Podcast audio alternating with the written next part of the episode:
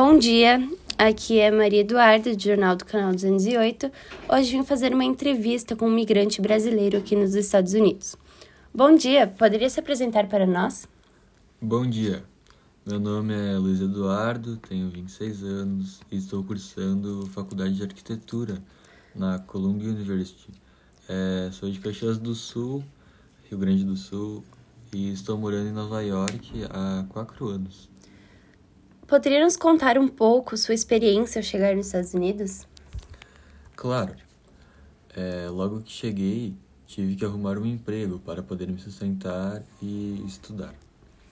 Mas sem uma formação, aqui nos Estados Unidos é muito difícil de se achar algo com relevância, pois os nativos não gostam de trabalhos de baixa classe, como garçom, limpezas, camareiro, caixa, babá, entre outros. Então, consegui minha primeira oportunidade de trabalho como garçom. Como as pessoas te tratam sendo um estrangeiro?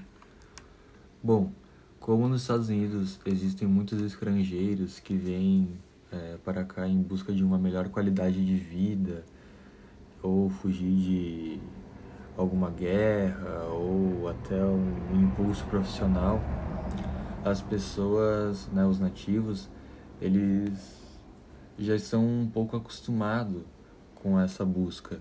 Mas é claro que algumas pessoas mais nacionalistas entendem que a gente vem para roubar o espaço deles aqui. E por isso eles chegam até mesmo, às vezes, ser um pouco hostis com a gente. E como é seu salário? O meu salário é 8,50 dólares por hora mas a maioria do meu salário vem de gorjeta, pois o modo de como a gente atende um cliente interfere muito na nossa gorjeta. Então, se a gente conseguir fazer um bom atendimento, sendo rápido, entregando a comida dele é, de um modo prático e deixando ele satisfeito com o nosso trabalho, ele pode entregar até 16 dólares ou mais. E se a gente não consegue fazer isso, ou erra alguma parte do pedido, ou seja mal educado, algo do tipo, ele pode entregar é, uma quantia muito baixa para representar que o nosso trabalho não foi feito direito. Com isso que você ganha, você consegue pagar todas as suas despesas, como faculdade, alimento, luz, entre outros, e ainda assim sobra para comprar algo de seu desejo? Sim, é, pois o poder aquisitivo aqui dos Estados Unidos é muito bom, né? É, o quanto a gente ganha, aqui a gente consegue comprar muita coisa, até mesmo pela moeda ser muito valorizada. Então é claro que é diferente é, ganhar um salário mínimo, por exemplo, nos Estados Unidos e ganhar um salário mínimo do Brasil, né? O nosso poder aquisitivo é muito maior.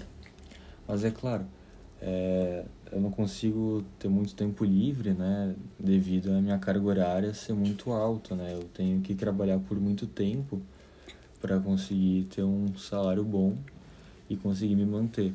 E ainda mesmo conciliando os estudos é claro que fica muito difícil para mim conseguir ter um tempo livre, fazer um, algo do tipo como ir num parque é, ou em um restaurante legal, ou comprar até mesmo um videogame, que é muito comum aqui, enfim, essas coisas do tipo.